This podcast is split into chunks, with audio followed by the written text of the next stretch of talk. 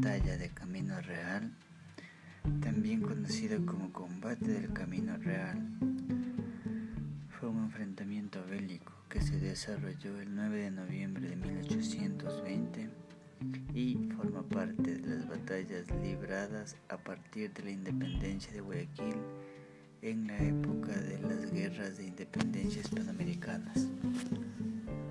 Los beligerantes de la batalla fueron los soldados realistas en apoyo del Imperio Español y las fuerzas independentistas de la provincia libre de Guayaquil.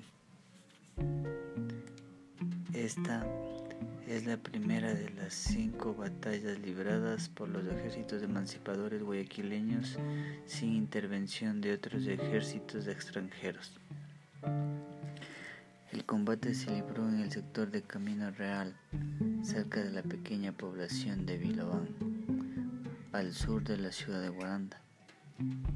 Las tropas guayaquileñas avanzaron hacia el noroeste en un intento de llegar hasta Quito.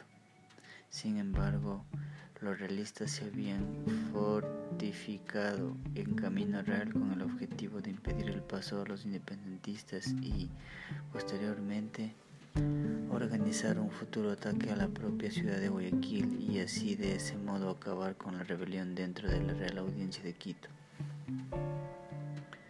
Las fuerzas guayaquileñas de la llamada División Protectora de Quito estaban al mando de los coroneles Luis Urdaneta y León Flores Cordero, mientras que los realistas habían sido organizados por el coronel Antonio Forminaya.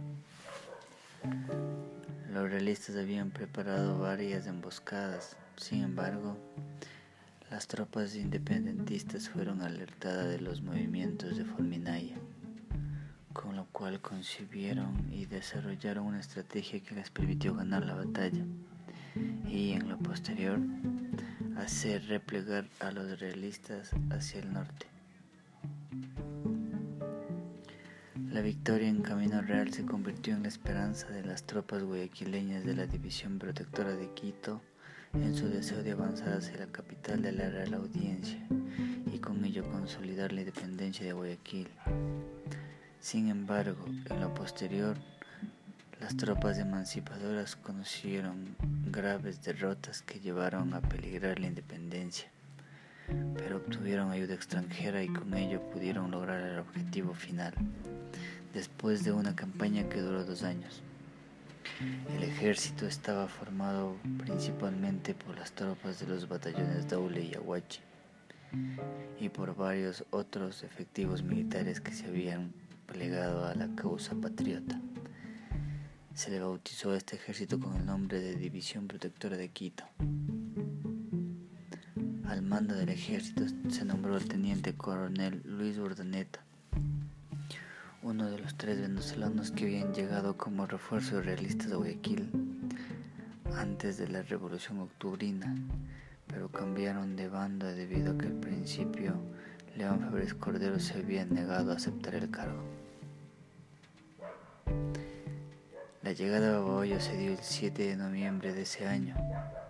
Entre los soldados guayaquileños se encontraba José de Antepara, quien no era experto en lo militar.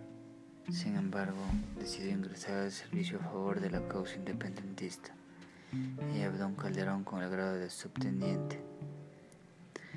El primer punto al que decidieron atacar con el objeto de lograr una ruta de acceso a la serranía norte en dirección a Quito. Fue la pequeña localidad de Guaranda, la cual aún permanecía en manos de las fuerzas realistas. Era incluso posible que en Guaranda se reúna el ejército realista y se fortifique con la intención de amenazar la independencia guayaquileña. Así que la toma de Guaranda pasó a ser indispensable para los planes del ejército libertador.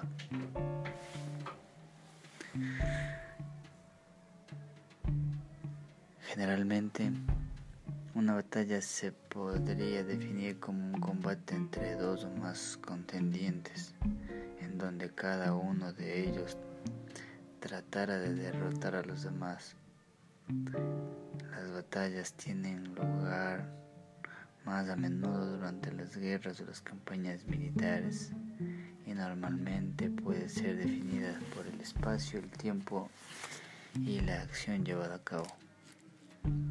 Las guerras y las campañas son guiadas por la estrategia, mientras que las batallas son las fases en las que se emplea la táctica.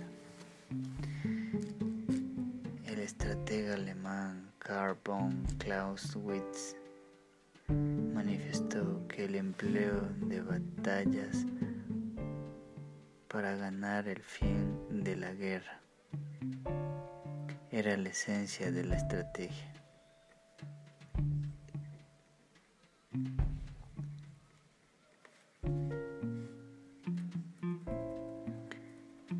En la ruta Guaranda-Baboyo,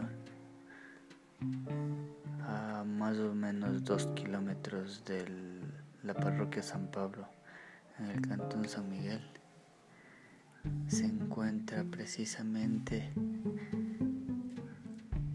en aquella intersección un monumento con el nombre de Josefina Barba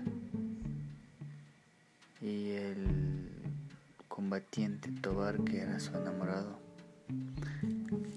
dando realce a ese lugar como uno de los lugares más importantes en donde se llevó a cabo al día siguiente la independencia de Guaranda, la capital de la provincia de Bolívar.